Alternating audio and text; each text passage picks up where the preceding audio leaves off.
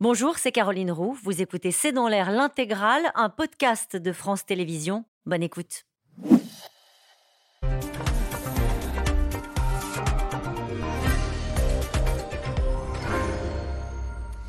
Bonsoir à toutes et à tous. Nous attendons vos questions, SMS, Internet et réseaux sociaux pour alimenter notre discussion. C'est le premier accro sérieux entre la France et l'Italie depuis l'arrivée au pouvoir de Giorgia Meloni. La présidente du Conseil issue des rangs de l'extrême droite joue le bras de fer avec Paris sur la question des migrants. Rome a refusé d'accueillir sur ses côtes le navire Ocean Viking et ses 234 migrants à bord, forçant Paris à ouvrir le port de Toulon. Ce matin, le ministre de l'Intérieur a fustigé l'attitude des autorités italiennes et évoque même un comportement inacceptable, non conforme aux engagements européens. La France a même pris des mesures de rétorsion en renforçant le contrôle aux frontières italiennes et en suspendant l'accueil prévu de 3500 migrants venant d'Italie. Migrants, c'est la crise entre Paris et Rome. C'est le titre de cette émission. Avec nous euh, pour en parler ce soir, Jean-Dominique Giuliani, vous êtes président de la Fondation Robert Schuman. Citons le rapport euh, Schuman sur l'état de l'Union paru cet été aux éditions Maribé. Marc Lazare est avec nous ce soir. Vous êtes professeur émérite d'histoire et de sociologie politique à Sciences Po. Vous êtes spécialiste de l'Italie. Je rappelle Peuplecratie, la métamorphose de nos démocraties, publié aux éditions Gallimard. Avec nous ce soir, Anna Bonalume. Vous êtes journaliste italienne, vous êtes docteur en philosophie. Vous avez suivi Matteo Salvini pendant plusieurs semaines et vous en avez tiré un ouvrage intitulé Un mois avec un populiste. C'est édité chez Fayard. Enfin, Soazic Kemener, vous êtes rédactrice en chef au service politique de Marianne, à lire dans le numéro cette semaine. Où vont débarquer tous les migrants refoulés d'Italie. Nous allons bien sûr y revenir longuement ce soir. Bonsoir à tous les quatre. Merci de participer à ce C'est dans l'air en direct. Je vais peut-être commencer avec vous, Soazic Kemener. Euh, on peut parler de crise diplomatique entre Paris et Rome. Le ton est monté cet après-midi de manière très nette. Oui, et très clairement, euh, les, propos de Gérald Darmanin, donc ministre de l'Intérieur français, qui s'exprime à la sortie du Conseil des ministres, euh, de manque d'humanité, euh, il donne des tas, et puis après, il y a les mesures de rétorsion. Or, très vite, Gérald Darmanin explique que oui, la France va faire son devoir d'humanité et accueillir l'Océan Viking qui va arriver demain matin dans le port militaire de Toulon. Il a parce que c'est une façon de dire que c'est pas une arrivée comme une autre, c'est-à-dire que c'est pris, ce, ce, bateau va être pris en charge par les autorités militaires, comme l'ont déjà été les quatre personnes, trois personnes qui étaient blessés plus un accompagnant qui ont été évacués euh, vers l'hôpital de Bastia. Ça, c'était ce midi.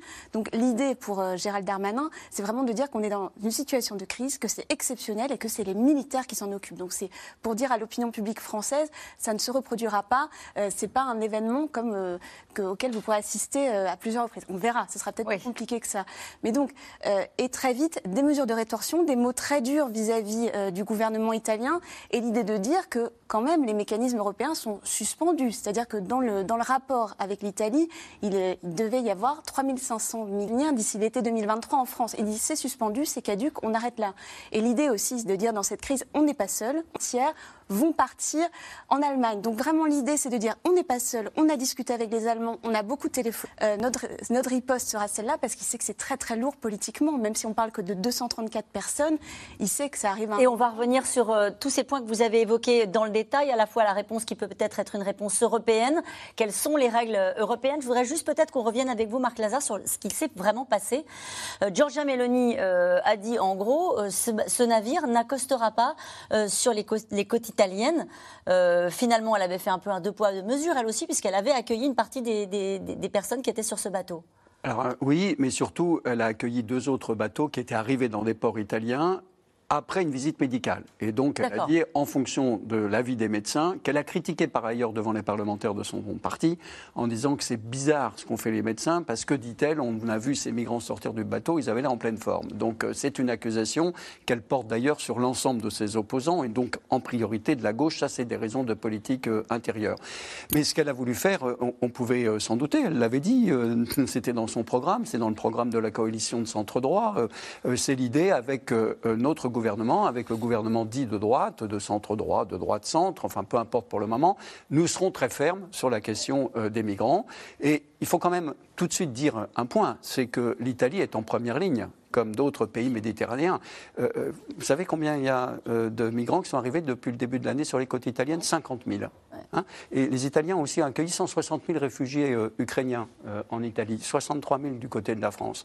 Alors évidemment, ils sont confrontés à cette situation, ça c'est les faits. Et par ailleurs, on sait très bien, par rapport à ce que vous avez dit, qu'il n'y a pas véritablement de politique européenne euh, de migration. Ça c'est les faits. Ensuite, il y a l'interprétation et tout le jeu politique. Il y a deux messages qui sont lancés par Giorgia Meloni, un en direction de l'Europe plus particulièrement de la France, et un en politique interne. Et cet après-midi, Rome a dénoncé une réaction française totalement incompréhensible. À votre avis, euh, pourquoi, Anna Bonalume Qu'est-ce que veut dire l'Italie lorsqu'elle dit euh, une réaction incompréhensible de la France? Bah, il, faut, il faut se rappeler qu'il y a eu des précédents, en fait, euh, dans la relation entre l'Italie et la France. Donc, euh, c'est vrai que euh, ce n'est pas la première fois que l'Italie essaie de trouver, enfin, de, de, en fait, de, de critiquer l'attitude de la France ou de, de renvoyer de, des sur la question des migrants, sur la question des migrants, tout à fait. Et donc, effectivement, donc la relation a été très tendue depuis au moins 2018, au moment où Matteo Salvini a pris le pouvoir et est devenu ministre de l'Intérieur. Et il y a eu donc une histoire, il y a euh, de, conflits et de critiques entre l'Italie et la France très, très importante, euh, qui a mené aussi à la suspension, à la, au rappel de, l'ambassadeur français. C'est vrai, cette euh, crise-là. Tout à fait. Il y a eu une crise très profonde entre les deux pays qui avait été épisée l'année dernière par la signature du, du, traité du Quirinal entre le président de, du Conseil, Mario Draghi, et le président du, Emmanuel Macron.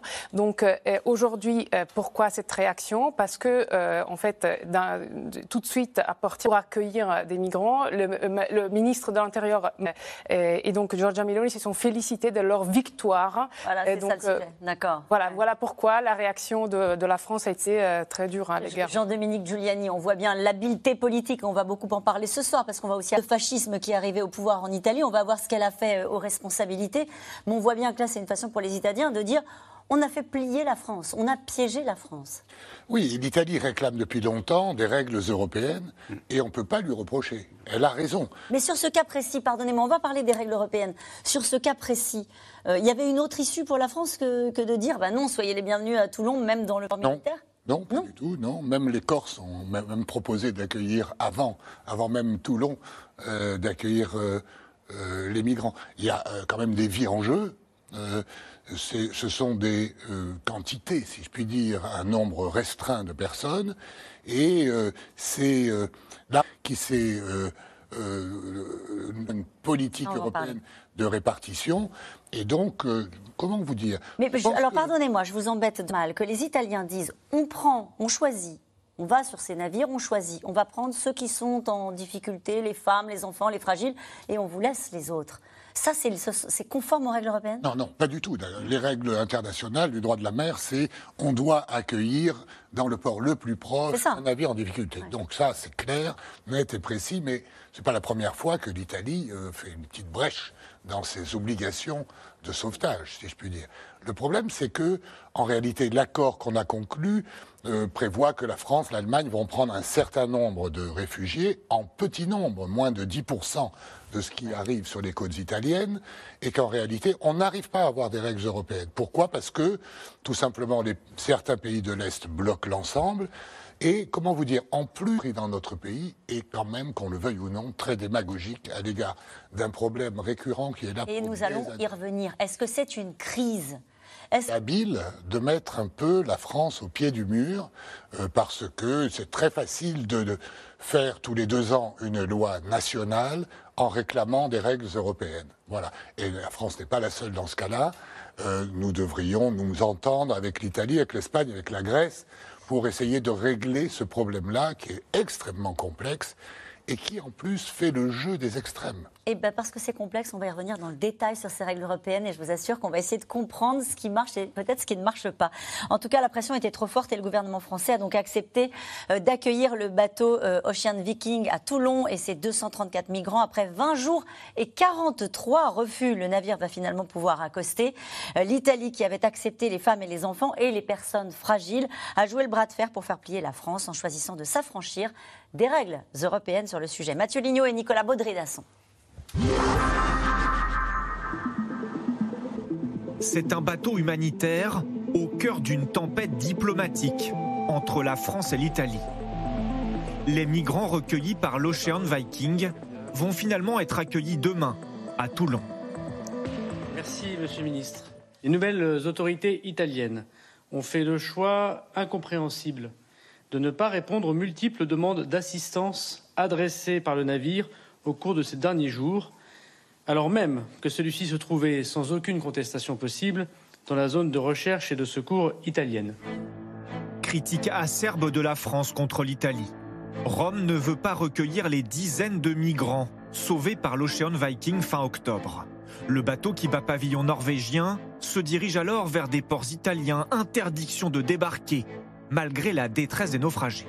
Le navire continue sa route jusqu'à aujourd'hui au large de la Corse. Nous sommes actuellement dans une situation d'impasse dans les eaux internationales, avec 234 femmes, hommes et enfants à bord.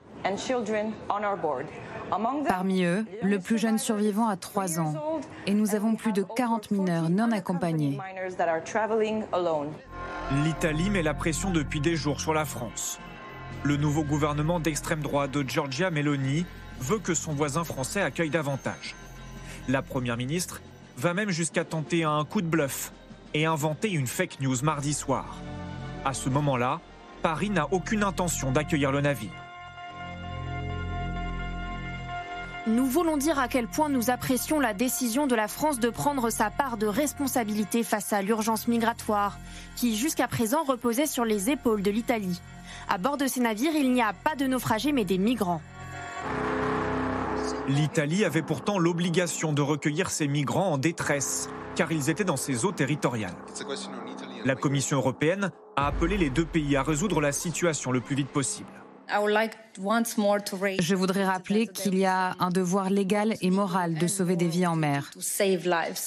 Et il y a une obligation légale pour les pays membres d'agir selon les lois internationales, indépendamment des raisons qui ont poussé ces gens à être en détresse en mer. De l'affrontement diplomatique franco-italien à la polémique politique en France. Certains à droite et surtout à l'extrême droite ne veulent pas de l'Ocean Viking et de ses passagers, à commencer par le nouveau président du Rassemblement national. Notre position est claire, elle est ferme. Et euh, avec nous, euh, l'Ocean Viking ne pourrait pas euh, accoster sur les côtes françaises. Parce que c'est un, c'est une pompe aspirante, c'est un cycle sans fin. Je ne souhaite pas que ce bateau accoste en France. Ce serait donner un signe pour les passeurs qui exploitent la détresse humaine tout l'inverse à gauche, accueillir ces migrants serait une question d'humanité. La réponse peut pas être ce slogan brutal et bestial qu'on a entendu à l'Assemblée nationale, qui retourne en Afrique, j'en ai rien à fiche, etc. C'est des gens qui sont en situation de détresse, qui risquent leur vie.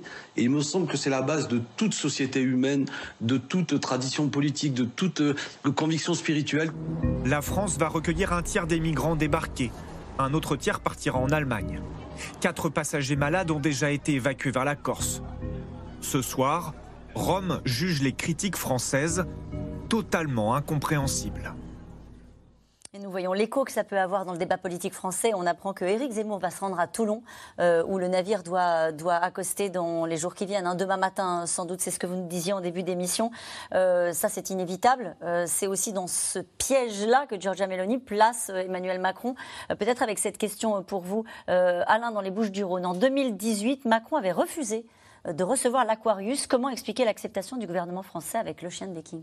Alors tout simplement parce qu'en 2018, il avait trouvé une solution. C'est-à-dire que le bateau était parti à Valence en Espagne où il avait été accueilli. Mais c'est vrai que pendant un petit moment, on s'était posé la question de savoir s'il allait être accueilli. D'ailleurs, Marseille, c'était c'était Monsieur Gaudin à l'époque qui était maire de Marseille, euh, qui est de, un maire de droite, avait dit oui, ben peut-être que le, que le bateau viendra euh, viendra dans notre ville. Et finalement, au grand soulagement du gouvernement, une solution avait été trouvée. Mais il est vrai que quand on discutait avec les membres du gouvernement récemment, ils savaient que le, problème allait se reposer euh, depuis notamment l'installation de Giorgia Meloni. Hein, C'était le 23 octobre dernier. Ils savaient que ce sujet allait revenir. Alors peut-être pas si vite. Euh, ils n'avaient pas vu euh, les choses venir parce qu'il y avait justement trois bateaux. Hein, C'est quatre bateaux. Il y a 16 bateaux en tout en Méditerranée qui, qui peuvent aller chercher des migrants. Ils sont tous au port en ce moment, sauf deux bateaux de l'océan, l'océan Viking et un autre. Et donc les, autorités françaises savaient que la question allait se reposer. Mais on se heurte toujours au problème du mécanisme européen, c'est-à-dire qu'on trouve des solutions sur le moment. Donc la solution de 2018, c'était une solution sur le moment, mais là, il n'y a pas eu de solution. Il y avait surtout une pression qui venait de l'intérieur du bateau, c'est qu'on savait qu'il y avait des gens qui étaient en très mauvais état physique et qu'il devenait urgent de leur porter secours. Et donc le, le président de la République a fait ce choix, tout en sachant très bien l'énorme problème politique que ça allait lui poser. Vous, vous disiez tout à, tout à l'instant, Éric Zemmour va aller sur place, euh, Marine Le Pen s'est exprimée en justement fustigeant le laxisme des autorités. Elle dit c'est ça, c'est un signal dramatique de laxisme.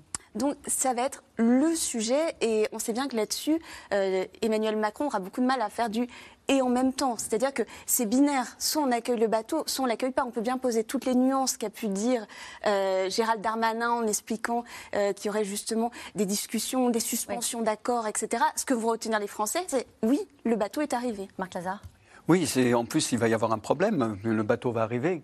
Qu'est-ce que les autorités vont faire? Elles vont d'abord, euh, j'imagine, faire un examen médical de, toutes ces populations. Après, euh, une partie de ces migrants euh, va peut-être demander le, droit d'asile. Il y a mmh. des mineurs, une proportion assez importante. 57. 57 mineurs, donc ils sont pris en charge, par des structures départementales dans ce cas-là.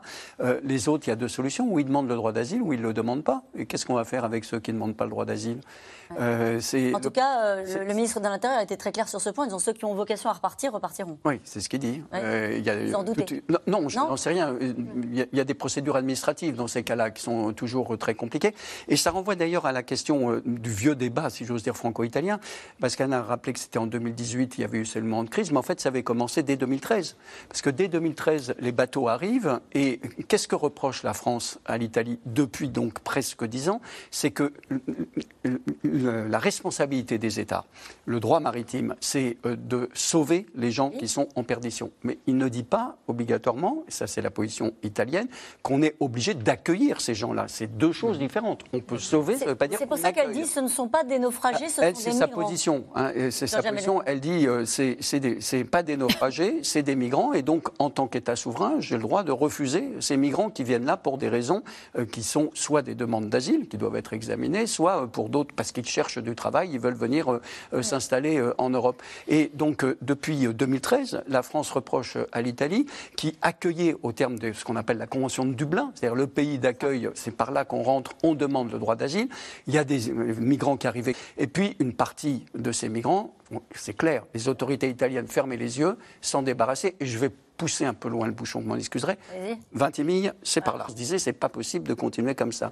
Et donc, ça fait des années que cette situation est un des sujets de discorde selon les gouvernements, selon la couleur des gouvernements en Italie, ça se réglait plus ou moins. Bon, par exemple, Mario Draghi était président du Conseil jusqu'à cet été. Il y avait un très bon accord avec Macron. Il y avait déjà des dizaines de milliers de migrants qui arrivaient. On arrivait à trouver une solution. Mais là, avec un gouvernement qui avait dit que la question de migration était une question décisive et qui réclame depuis, ça c'était la constante de Giorgia Meloni, une politique européenne sur ces questions. Elle, son explication pendant la campagne dans, sa, dans, dans son programme, elle dit il faut une politique européenne ce qu'elle appelle des hotspots, c'est-à-dire je suis désolé de l'expression que je vais employer, du tri sur les côtes euh, de l'Afrique du Nord. Voilà, c'est sa position. Et effectivement, vous dites ça s'est déjà produit par le passé. On se souvient, puisque vous avez euh, suivi Matteo Salvini. Matteo Salvini, il avait carrément, lui, dit, euh, il avait dit les ports sont fermés.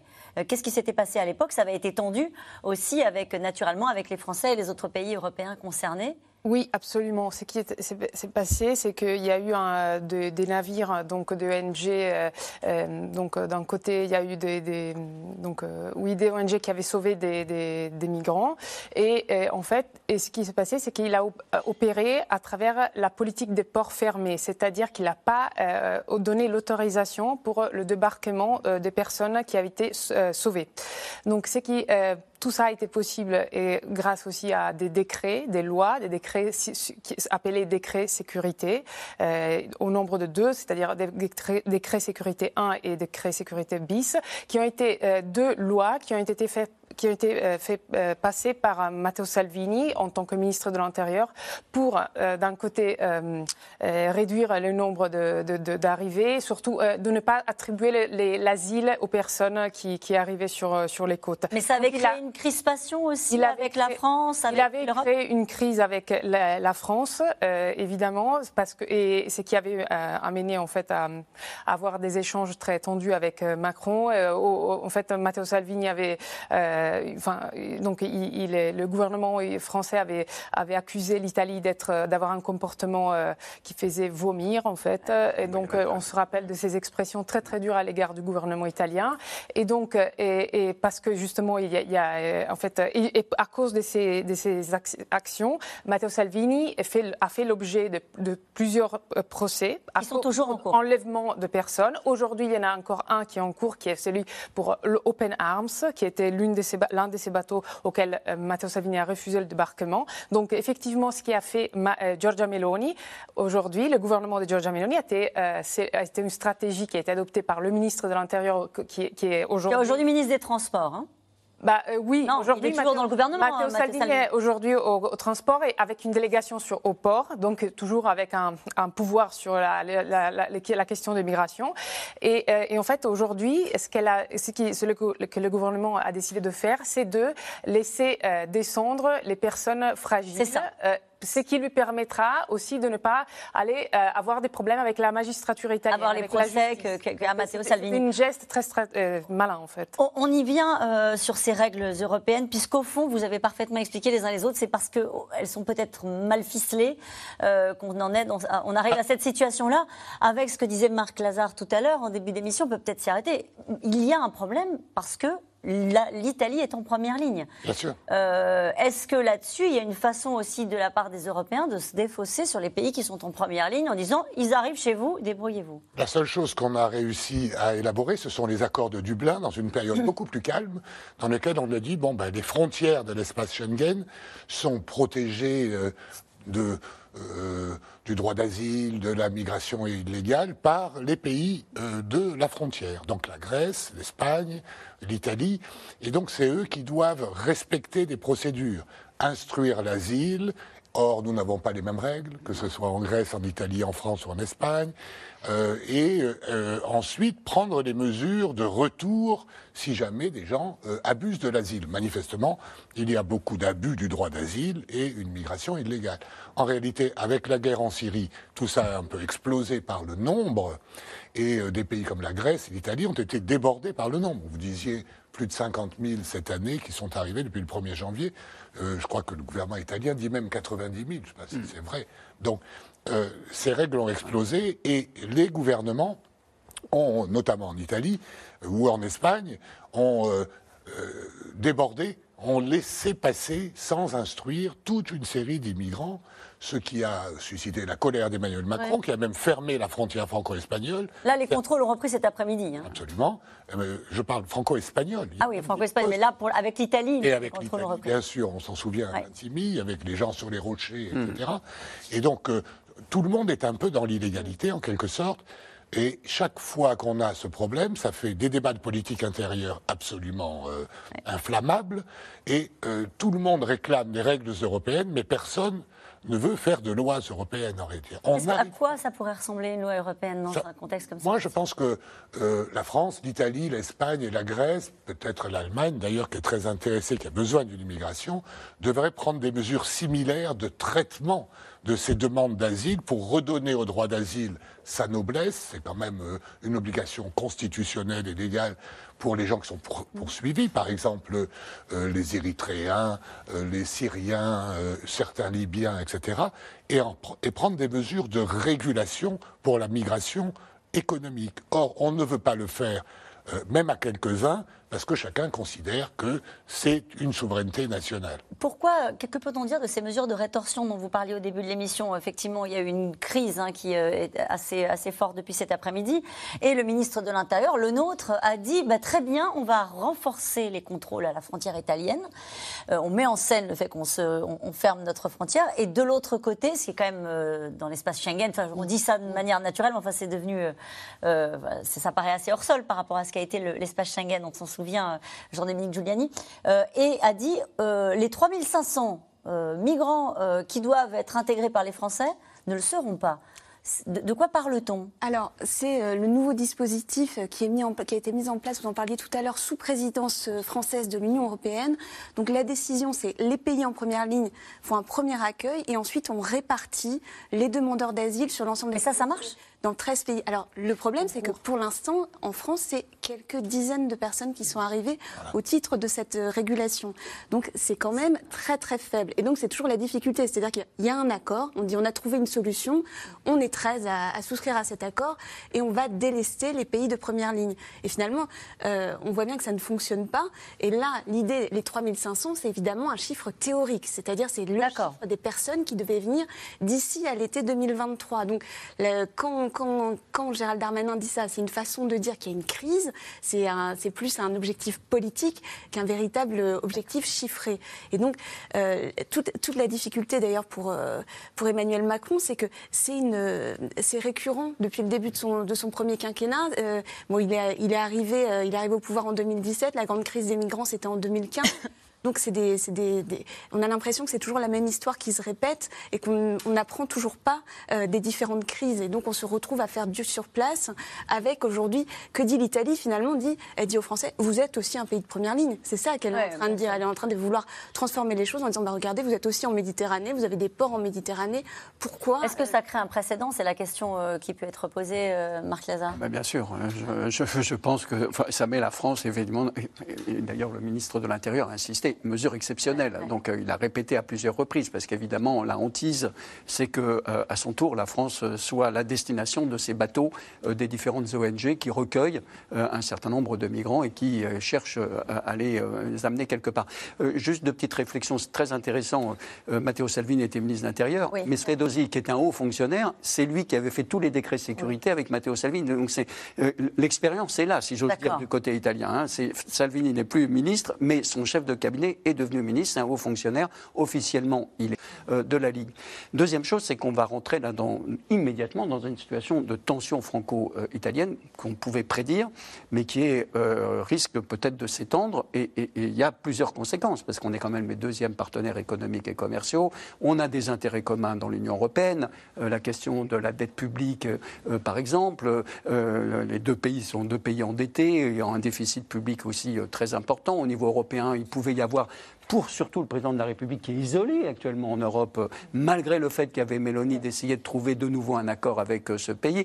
Euh, on est d'accord, la France, et, enfin Paris et Rome, disons, réclament un prix de plafond pour le gaz, par exemple. Donc il y, a des points communs. Ça aura des conséquences qui peuvent être lourdes. Et, prenons en considération l'opinion publique. Hein. J'insiste là-dessus. Pourquoi vous dites ça? Je vais vous expliquer, parce que moi j'ai fait un sondage en 2019 dans le cadre de ce qu'on appelle les dialogues franco-italiens pour l'Europe, sur le regard réciproque des Français et des Italiens. 60% de nos compatriotes ont de la sympathie pour la, France et les Français. il y a des tas d'explications historiques, conjoncturelles, mais ce genre de situation ne peut qu'exacerber ce sentiment anti-français qui existe en Italie et sur lequel va jouer Madame Mélanie, qui elle-même, je crois, n'a pas beaucoup eh ben, crochu avec. Euh, Justement, on va en parler de, de, Giorgia Meloni, parce qu'effectivement, vous avez raison, cet épisode risque de ne pas faciliter les relations entre euh, Emmanuel Macron et Giorgia Meloni. Pourtant, lors de sa visite au Vatican, le chef de l'État l'avait félicité. Il avait félicité la nouvelle présidente du Conseil, euh, issue des rangs de l'extrême droite, qui s'est employée, elle, depuis son arrivée, à rassurer plutôt ses partenaires européens, et donc Bruxelles. Théo Manval et Christophe Roquet. Elle avait pris soin de rassurer pour ses débuts. Dès sa prise de fonction il y a deux semaines, Giorgia Meloni adressait un message à ses voisins européens, promettant de ne pas être l'épouvantail souverainiste, redouté par certains. Pour nous, l'Union européenne est la maison commune du peuple européen. En tant que telle, elle doit nous aider à faire face aux grands défis de notre temps et d'abord ce que les États membres peuvent difficilement affronter seuls. Une Italie pleinement inscrite dans le collectif des 27 avec autre garantie, un ministre de l'économie bien connu à Bruxelles, Giancarlo Giorgetti, ouvertement pro-européen. Il faisait déjà partie de l'équipe précédente de Mario Draghi. En quête de respectabilité à l'étranger, la première ministre, ancienne admiratrice de Mussolini, tirait aussi un trait très clair sur son passé. Je n'ai jamais eu de sympathie ou de proximité vis-à-vis des régimes antidémocratiques. Pour aucun régime, fascisme compris. J'ai toujours considéré les lois raciales de 1938 comme le moment le plus bas de l'histoire de l'Italie. La semaine dernière, poursuite de l'opération Séduction, en acte cette fois. Giorgia Meloni réserve son premier déplacement à Bruxelles. Poignée de main chaleureuse avec les représentants des 27. Et pas question de trébucher. Rome attend 200 milliards d'euros du plan de relance européen. Je voulais donner le signal que j'ai apporté aujourd'hui, celui d'une Italie qui veut évidemment participer, collaborer, défendre son intérêt national, mais le faire dans la dimension européenne en recherchant les meilleures solutions avec les autres pays. Plafonnement des prix du gaz, fonds d'aide d'urgence face à la crise ont été évoqués.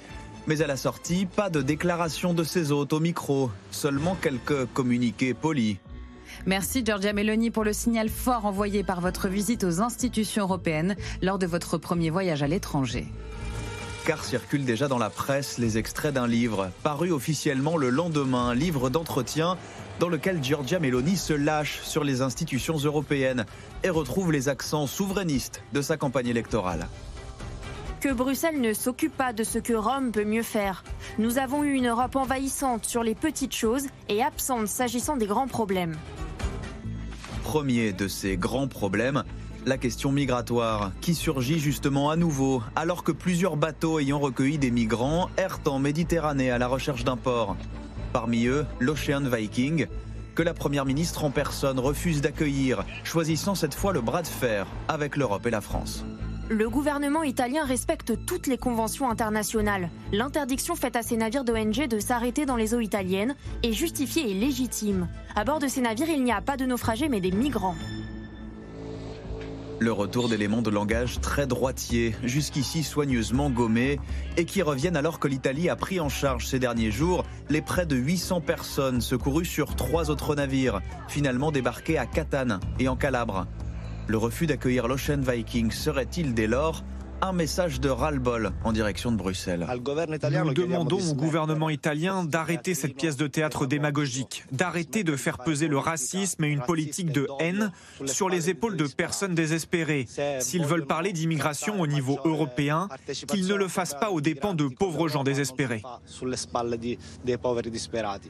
Sans réelle marge de manœuvre sur le front de l'inflation, Giorgia Meloni se sait attendue par ses électeurs en matière d'immigration.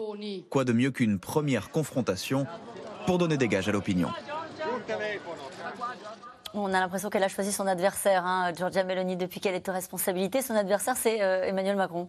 Oui, mais je pense qu'elle ne peut pas euh, euh, rentrer dans une crise qui mettrait vraiment en danger euh, les rapports entre nos deux pays. Donc on va avoir, d'après moi, plusieurs moments de tension, comme on avait connu en 2018 avec le gouvernement de Giuseppe Conte, où il y avait Matteo Salvini et puis le leader du mouvement 5 étoiles, Luigi Di Maio. Mais on peut tendre le rapport, mais pas le briser, parce que les intérêts économiques sont considérables, les intérêts entre les deux pays. Et je le répète, il y a des points de convergence quelle que soit la couleur politique des deux gouvernements, très important. Donc on va avoir euh, là un moment de tension très fort. Euh, certainement, il va falloir à un moment donné refaire baisser la température du, côté des deux capitales. Hum. Cette question peut-être encore pour vous, Marc Lazare. On critique Giorgia Meloni, mais n'a-t-elle pas été élue notamment pour freiner l'immigration dans son pays? Alors oui, euh, elle a été élue, ça c'est incontestable. Et pour ça en particulier ou pas? Alors, dans son programme, c'était présent. Dans, euh, euh, elle l'a abordé pas trop dans la campagne électorale, pas trop. Euh, c'était pas bon, mais on connaît ses positions. quand on regarde les motivations du vote pour les élections du mois de septembre, les questions fondamentales, c'est les questions économiques et sociales. Et donc, les Italiens pensent que Giorgia Meloni, qui est à l'opposition depuis la création de son parti il y a dix ans, puisqu'ils ont essayé la gauche, la droite, Draghi, etc. Pourquoi pas essayer Giorgia Meloni? C'est le coût de la vie, c'est l'inflation, c'est le le prix euh, des factures d'électricité et de gaz.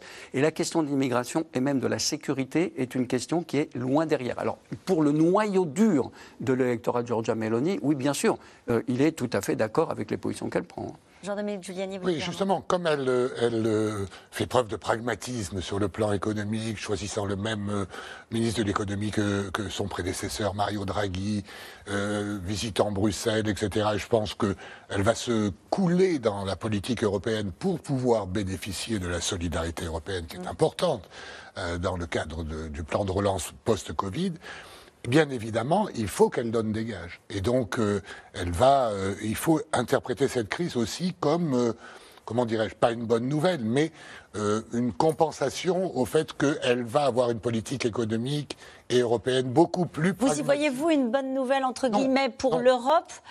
Ça donnerait le sentiment que sur le plan économique, elle va devoir marcher dans les pas du pacte de stabilité et des règles européennes, donc elle peut s'en affranchir sur le reste? Non, pas du tout. Euh, je crois avoir dit ici même, avec vous d'ailleurs, quand elle a été élue, vous allez voir, elle va être pragmatique parce qu'elle n'a pas le choix, comme euh, Marc Lazare le dit. Sur la partie économique Voilà.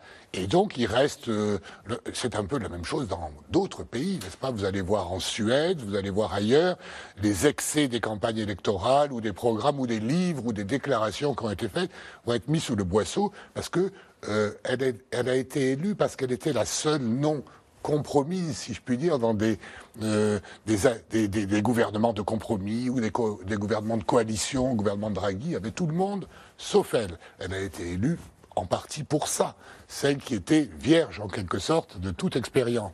Donc si elle veut durer, il faut aussi qu'elle ait quelques résultats en matière énergétique, en matière de pouvoir d'achat, en matière économique. Ça passe par l'Europe, donc elle va y passer plus ou moins difficilement. Et en contrepartie, il faut qu'elle donne des gages au noyau dur de son, de électorat. Anna Bonalume, lorsqu'elle est arrivée aux responsabilités, ici même sur ce plateau, nous avons commenté le fait qu'elle avait, euh, il y a longtemps, euh, dit euh, du bien, tout bien qu'elle pensait de Mussolini et que c'était une candidate post-fasciste.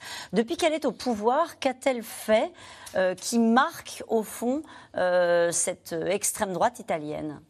Bah, déjà, pour un peu cadrer le personnage, à propos de l'immigration, il faut se souvenir, elle l'a marqué, elle a écrit clairement dans son livre Io sono Georgia, euh, qui a été publié l'année dernière, était un grand succès. En fait, elle, affirme que le, devoir qu'elle a écrit pour le bac, c'était un devoir qui portait sur le sujet du bac qu'elle a choisi, c'était l'immigration. Donc c'est clair que euh, ces sujets, ça vient de loin. ça vient de très loin, et euh, donc c'est-à-dire que donc elle fait ça fait partie de, sa, de son histoire, de sa biographie, cet intérêt euh, euh, pour, pour, pour l'immigration, au sujet de l'immigration. Mais concernant euh, les, actions qu'elle a pu mener jusqu'à présent, il faut regarder comment elle a choisi de former son gouvernement, comment, quel gouvernement elle a choisi, et surtout, ce n'est pas un détail, il faut regarder ça de près, les noms qu'elle a choisi d'utiliser pour les ministères. je fais un exemple, le ministère de la souveraineté alimentaire, euh, le ministère de la famille, euh, de la famille, et de la natalité et de, de, l'égalité homme-femme. Donc, pour euh, pour cadrer le sujet de la femme, la femme, comme elle avait déjà annoncé dans son programme, par ses slogans, la femme est une mère d'abord, et donc il faut prendre soin que les femmes italiennes puissent être fertiles et donc assurer la, la transmission de la culture et de l'identité chrétienne italienne. Donc ça, c'est en fait c'est le projet en fait euh, qui, est décrit par euh, le choix des ministères. Mais la première opération qu'elle a, euh, elle a, adopté la, première action qu'elle a euh, au premier conseil de ministres, ça a été une loi qui vise à interdire les rave parties, parce que vous connaissez parfaitement la, patrie des rave parties en Europe est bien évidemment l'Italie. Non, non. évidemment non. a priori non. En fait, a priori non. On n'est pas des spécialistes ici des rave parties, mais euh, a priori non, pas l'Italie. Non, l'Italie n'est pas la patrie des rave parties, mais elle a saisi l'occasion de, de l'un de ces, de ces fêtes organisées à Modène pour affirmer qu'elle euh, elle allait, elle allait adopter une ligne très très dure par rapport à l'ordre et à la sécurité. Euh, et, donc, et donc elle a affirmé, elle a écrit une loi dans laquelle le mot rêve n'apparaît pas, n'apparaît pas, et dans laquelle elle a interdit, euh, en fait, elle peut donner des grandes amendes aux rassemblements de, de, plus de 50 personnes, qui peuvent être évidemment aussi des rassemblements de grévistes ou des personnes qui occupent justement une entreprise. Marc Lazare. Jusqu'à 6 ans de prison. Hein. Oui. Marc Lazare, sur, sur cette première décision, alors euh, rassemblement de jeunes et là de manifestations, on se dit oui, c'est un sujet. Euh, ça va au-delà des, rêves partis. Euh, pour le coup, est-ce que c'est une mesure juste symbolique? Ah bah, c'est évidemment, c'est exactement ce que dit Anna. C'est-à-dire, il faut montrer que je suis une femme d'ordre. c'est dans la tradition de la famille politique dont elle vient. Alors le décret va être réécrit parce que le ministre de la Justice s'y opposé. le ministre de la Justice, qui est un indépendant, a dit que ça passait pas. Il y a eu beaucoup de protestations de la gauche et des organisations syndicales. Et apparemment, il va être réécrit ce décret parce qu'il compris il y a des procédures anticonstitutionnelles.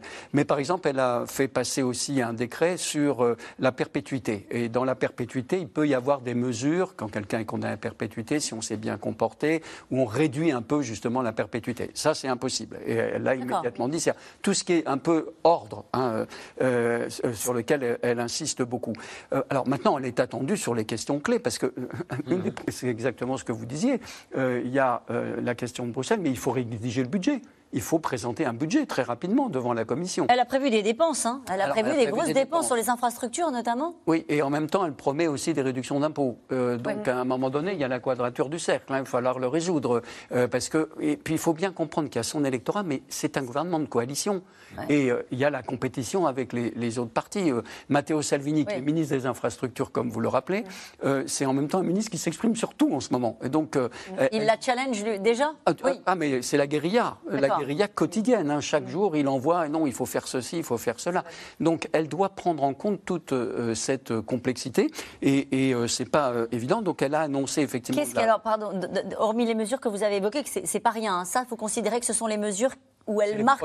Voilà. voilà. Et qu'est-ce qui est à venir qui inquiète peut-être les Italiens modérés, on va le dire comme ça? Alors, ce dont on parle beaucoup, c'est la question de l'avortement. Alors, c'est intéressant. Alors, je me permets. Alors, on va croire que je défends euh, Giorgia Meloni. Mais vous avez raison, Anna, de dire qu'elle insiste beaucoup sur les femmes et la natalité, ce qui est un vrai problème en Italie, puisqu'il y a un drame démographique de ce pays. Il y a plus de morts que de naissances. J'étais très marqué dans son discours devant la Chambre, où elle dit oui euh, à la natalité, mais les femmes doivent travailler. Mais les femmes, donc c'est pas les femmes au foyer. Elle le dit explicitement. Et d'ailleurs, elle propose une mesure, c'est que toutes les crèches et les jardins euh, d'enfants soient ouverts jusqu'à la fermeture des magasins. Bon, alors qu'est-ce que ça veut dire? C'est-à-dire que les villes doivent s'organiser pour permettre aux mères, euh, ou leurs parents d'ailleurs, pas simplement les mamans, euh, d'aller récupérer leurs enfants. Donc attention, hein, elle, est, elle est assez habile de ce point de vue-là. et donc, sur la question de l'avortement, là aussi, elle a nommé une ministre au poste que vous indiquez, qui est une ministre ancienne féministe et radicale et qui est devenue une très grande conservatrice. Hein. Et donc, qu'est-ce qu'elle peut faire? Eh bien, ça, c'est euh, très intéressant parce que c'est l'application à chaque fois de la loi. Or, la loi 194 qui a été adoptée en 1978, elle porte des numéros en Italie. L'article 2 dit qu'une femme qui veut interrompre euh, la grossesse, il y a d'abord toute une procédure où on lui explique pourquoi il ne faut pas le faire. Alors, c'est formulé autrement parce que c'est une loi à l'époque de compromis avec la démocratie chrétienne au pouvoir. Et par ailleurs, près de 75% des médecins font valoir une objection de conscience en disant moi, en fonction de ma foi, je ne peux pas pratiquer cela. Il y a déjà ces réserves-là. Voilà, donc elle dit je ne vais pas abolir la loi, mais évidemment, sa ministre va tout faire en sorte pour que toutes les dispositions qui permettent euh, d'intimider les femmes, disons, et je rappelle qu'elle a pour euh, renoncer à l'interruption, et je rappelle un document très important, juste un point très très court, c'est qu'elle avait signé un document à la mairie de Rome qui demandait à ce que les fœtus mm. des femmes qui avaient interrompu leur grossesse soient enterrés dans les cimetières romains avec le nom de la mère, le nom de donner un nom au fœtus, malgré quelle que soit la vie de la femme. Donc, est-ce qu'elle va Est-ce qu'elle va aller jusque-là? Ça fait partie des choses que vous, que vous surveillez. Euh, est-ce qu'il y a une inquiétude européenne, justement, sur les mesures euh, que pourrait prendre euh, Giorgia Meloni sur ces sujets-là? Il y a une inquiétude, vous l'avez vu dans sa visite à Bruxelles, elle a été accueillie correctement, il n'y a pas eu de communiqué, il n'y a pas eu euh, de développement pour expliquer, ça y est, tout va bien, etc. Donc, elle est attendue au tournant, euh, spécialement en France, en Allemagne et dans certains pays du Nord, euh, avec une inquiétude. Elle, ces élus siègent dans, ne siègent pas avec ceux de Marine Le Pen au Parlement européen. Ils siègent dans un groupe conservateur dans lequel on trouve les Polonais, etc.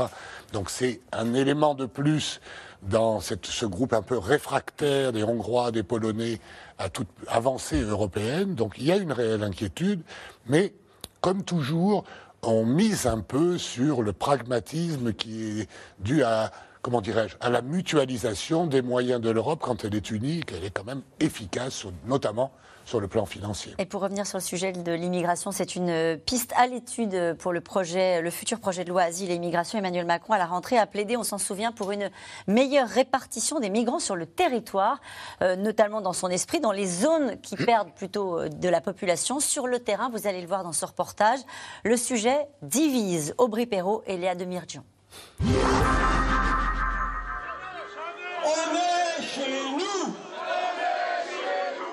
Ce n'est pas vraiment un message de bienvenue.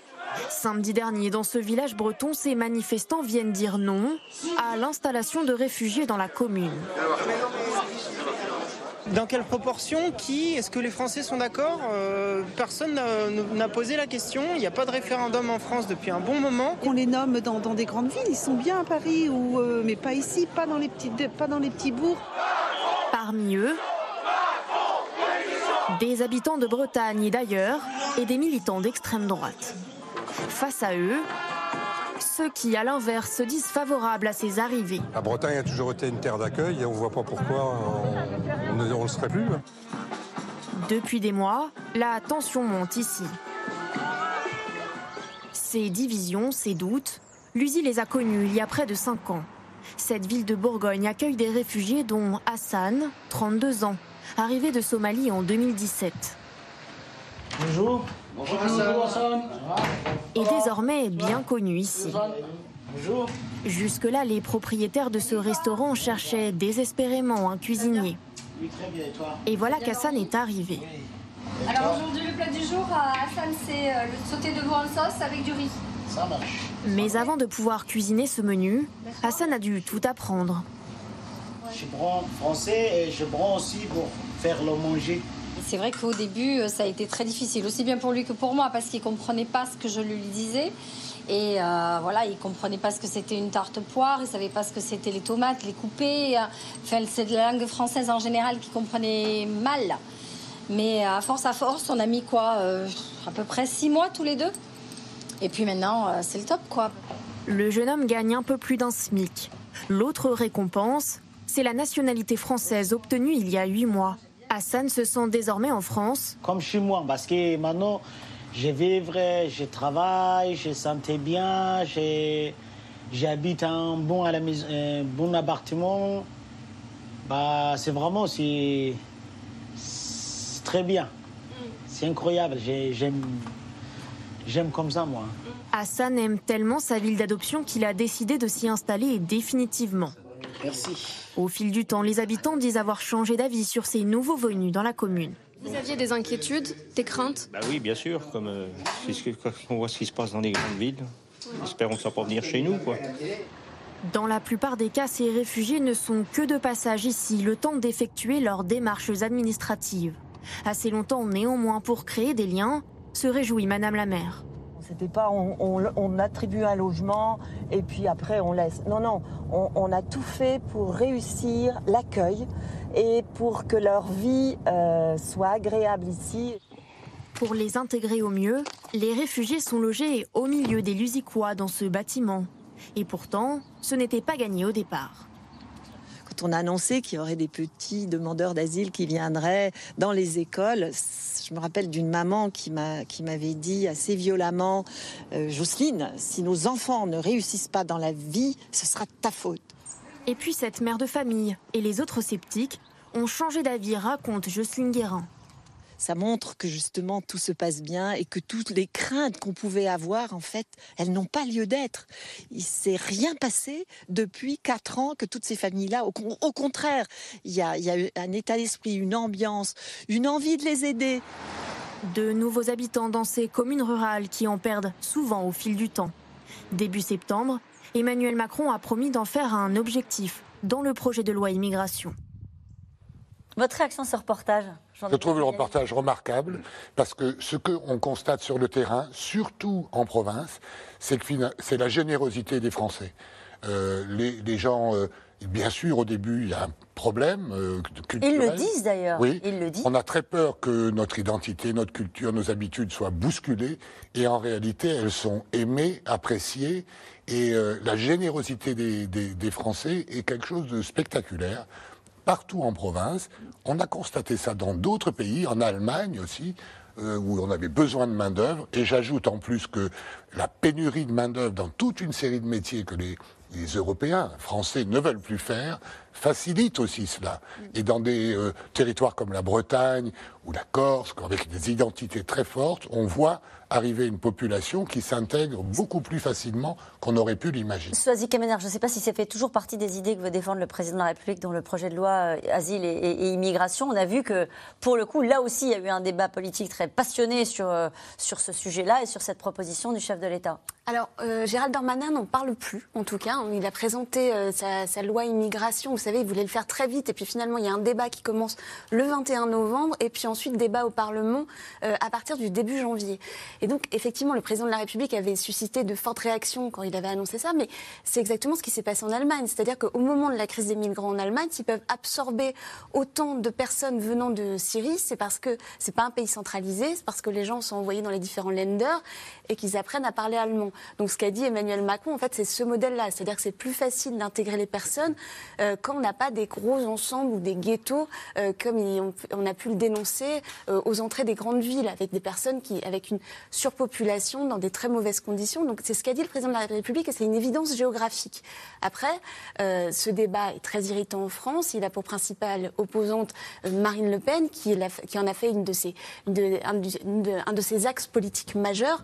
Donc ça a été très difficile pour le président de la République d'affirmer ça et c'est vrai qu'on l'entend plus en ce moment. Alors on va voir, ça va le débat va commencer, euh, ça va durer plusieurs semaines. C'est Elisabeth Borne, hein, la Première ministre, qui a voulu que ça prenne du temps, euh, avec une particularité dans la nouvelle présentation de cette loi, c'est-à-dire que c'est Gérald Darmanin, ministre de l'Intérieur, et Olivier Dussopt, ministre du Travail, qui ont défendu la loi en même temps pour dire, et c'est ce que ça rejoint ce qui est dit dans ce reportage, finalement, on veut de l'immigration de travail.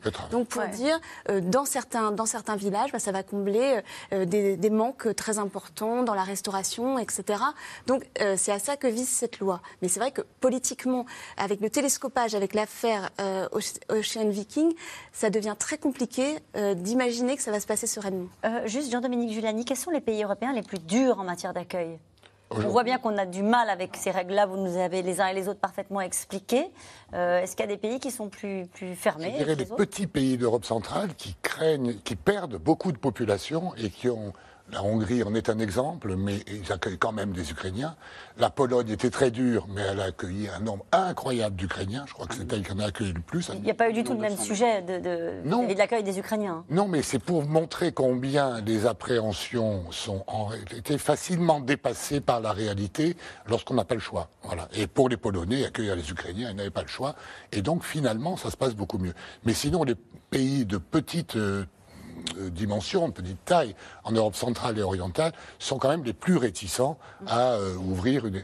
Mais pour dire, pour revenir à ce que vous disiez, je crois que la question du travail, de l'immigration de travail, c'est un moyen pour l'Europe de régler une part de cette euh, difficulté, parce que en détournant le droit d'asile, on voit bien que c'est de l'immigration de travail, faciliter le travail un peu de la même manière dans les pays d'accueil, etc., c'est aussi une manière que ça se passe correctement et en plus de répondre à un besoin. Hmm. Je rappelle que la France est quand même un pays d'immigration. 25% des Français ont un grand-parent d'origine immigrée. Et Didier Lesky, qui est un spécialiste du sujet à l'Office français de l'immigration et de l'intégration, avait commenté cette mesure en considérant que c'était une bonne solution qui doit permettre de casser les ghettos. Et dans ce reportage, on entendait hein, ce monsieur qui disait Nous, on voyait ce qui se passait hmm. euh, à Paris, on avait une appréhension et les choses se sont mieux passées sur le terrain. Vous voulez dire un mot, Marc Lézard? Oui, il y a les pays d'Europe du Nord qui sont très durs et, euh, sur l'immigration, qui ont même des conditions très restrictives. Et euh, la social-démocratie au Danemark, qui a gagné d'ailleurs aux dernières élections, a une politique très restrictive. La Norvège aussi. Et la Suède maintenant encore plus à partir du moment qu'il y a ce nouveau gouvernement. Et juste pour revenir un moment sur l'Italie, c'est la contradiction. C'est-à-dire que d'un côté, il y a cette politique, et puis dans le nord de l'Italie, dont vient Anna par exemple, en Lombardie, ils ne demandent qu'une chose, c'est d'avoir de la main-d'œuvre immigrée. Hein. Et ça, c'est un sujet très rapidement. Il y a cette idée euh, qui est portée dans le débat politique italien de dire qu'il va falloir qu'on fasse euh, venir une main-d'œuvre euh, étrangère au nord de l'Italie bah, C'est porté par, par, par exemple de, par les partis radicaux ou par d'autres forces de progressistes. Et le patronat. Et le patronat. évidemment, oui. Parce qu'en fait, mais c'est déjà en fait, les cas. La Lombardie aujourd'hui, elle accueille le plus grand nombre d'étrangers résidents et travailleurs en, Italie. Donc euh, voilà, c'est une nécessité. Et nous revenons maintenant à vos questions. Une question d'Henri en Gironde. Que prévoit le droit maritime pour les réfugiés qui sont récupérés en mer? Ben, ce, sont des naufragés. C'est-à-dire que, euh, c'est-à-dire que le, droit maritime ne dit pas si ce sont des naufragés euh, migrants ou des naufragés naufragés euh, qui ne sont pas migrants. Et donc le principe, et c'est ce que dit la France, ce que rappelle la France, c'est qu'il faut les secourir et les, les, amener très vite vers le port sur le plus proche. Donc l'idée de l'Ocean Viking, c'était évidemment d'aller au port sur le plus proche. Alors c'était en Sicile, à Catane, vu l'endroit où ils étaient, ils étaient situés. Quels sont les arguments du gouvernement italien pour justifier le refus d'accueil des migrants? Que justement, euh, ce sont des migrants. ce euh, pas des réfugiés. Euh, voilà, ce pas des réfugiés et que l'Italie considère que c'est pas possible. Alors, il y, a aussi une grosse polémique qui existe en Italie, c'est la mise en accusation, les critiques contre les organisations ONG, en disant qu'est-ce qu'elles font exactement. Et ça, c'est une critique assez forte hein, du gouvernement, c'est pas la mienne, c'est la critique du gouvernement, consistant à dire ces bateaux, en fait, quasiment, c'est une accusation très très forte, sont de mèche avec, les passeurs. Avec les passeurs, récupèrent euh, les migrants, enfin les, personnes euh, aux alentours d'une dizaine de kilomètres des côtes libyennes, les font monter sur le bateau et se précipitent sur les côtes méditerranéennes en disant au gouvernement européen vous devez les prendre, euh, vous devez les, accueillir. Et donc il y a une polémique hein, mm. actuellement très vive et sauf erreur de ma part, du côté français, on n'est pas loin de, oui, bien sûr, de penser un peu la même chose. D'ailleurs, Emmanuel Macron l'avait dit, hein, c'était lors d'une conversation privée avec des journalistes, c'était lors de son premier déplacement en Italie, il s'était rendu pour voir le pape et s'était exprimé à ce moment-là sur ce sujet-là, c'était en 2018, de mémoire, oui c'est ça, 2018. Et Portant la même idée qu'il y avait une forme de complicité de, mal qui pensait des associations. Alors, ce qu'il faut aussi dire, c'est qu'il y a un accord avec les autorités libyennes et qu'il y a à peu près 100 000 personnes par an qui sont ramenées vers, euh, vers les côtes libyennes. D'ailleurs, le pape François considère qu'il y a des camps de concentration. Alors, le pape François, qui n'est pas, qui est pas très proche des autorités euh, italiennes en, termes idéologiques actuellement, mais en tout cas, lui dit qu'il y a des camps de concentration dans le nord de la Libye. Cette question de Jean-Pierre dans le Loir-et-Cher, pourquoi l'Italie sera-t-elle la seule à devoir accueillir les réfugiés? C'est d'ailleurs ce qu'elle dit. Euh, elle n'est pas la seule. Il y a la Grèce, il y a l'Espagne. Mais comment vous dire, quand on regarde la démographie italienne ou de l'Europe en général, nous avons besoin d'immigration. Et donc, euh, euh, il faut l'organiser, à mon avis, au niveau européen. Je regrette que chaque fois on fasse des lois nationales en réclamant des solutions européennes. On pourrait faire une loi franco-italienne, par exemple, ce serait compliqué. Mais si on faisait ça. Ce sera accepté par l'Europe, ça? Mais bien sûr, on pourrait faire une loi franco-italienne, franco-espagnole, etc. Avoir les mêmes procédures pour éviter qu'il euh, y ait des dysfonctionnements et puis des crises comme celles qu'on a aujourd'hui. C'est peut-être un idéal, mais comment dire J'ai l'impression que je ne fais qu'anticiper. On va être obligé de se mettre d'accord.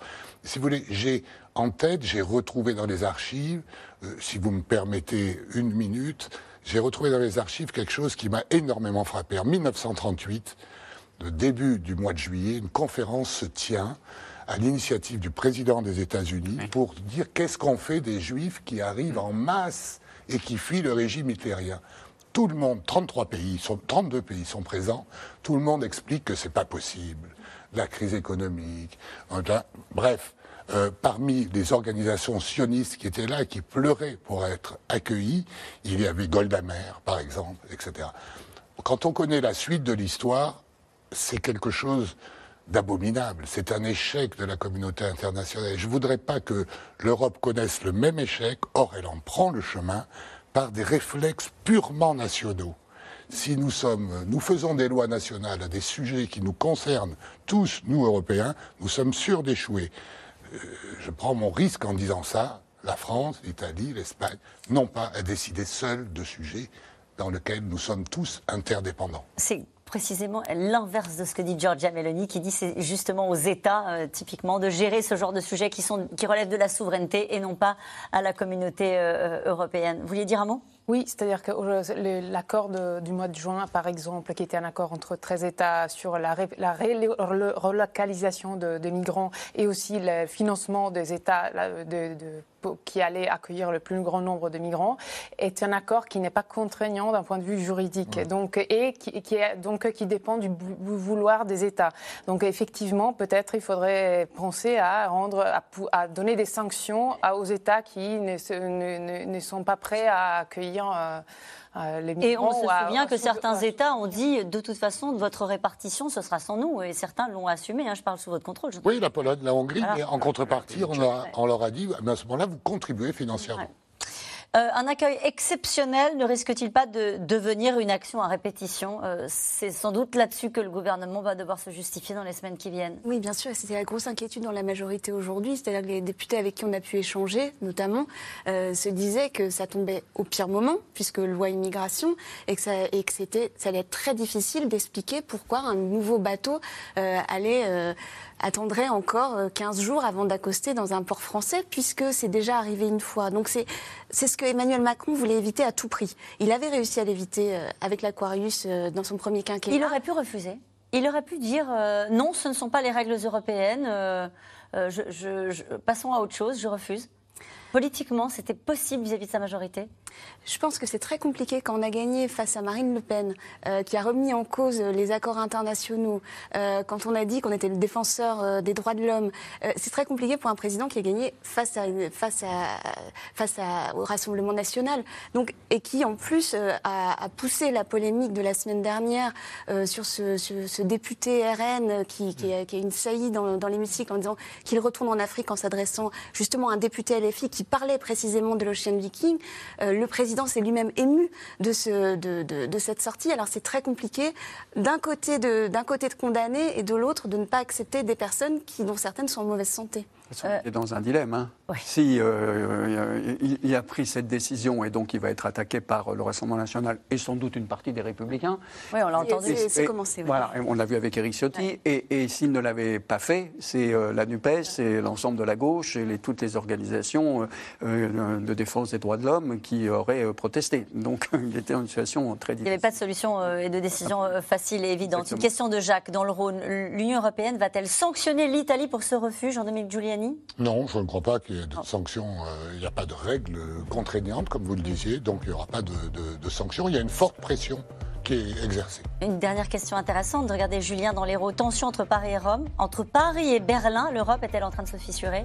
Non, l'Europe, elle est toujours euh, en train de se construire dans la difficulté. Mais euh, surtout, elle présente un intérêt. N'oublions jamais qu'il s'agit de femmes, d'hommes et d'enfants. C'était C'est dans l'air, un podcast de France Télévisions. Alors s'il vous a plu, n'hésitez pas à vous abonner. Vous pouvez également retrouver les replays de C'est dans l'air en vidéo sur France.tv.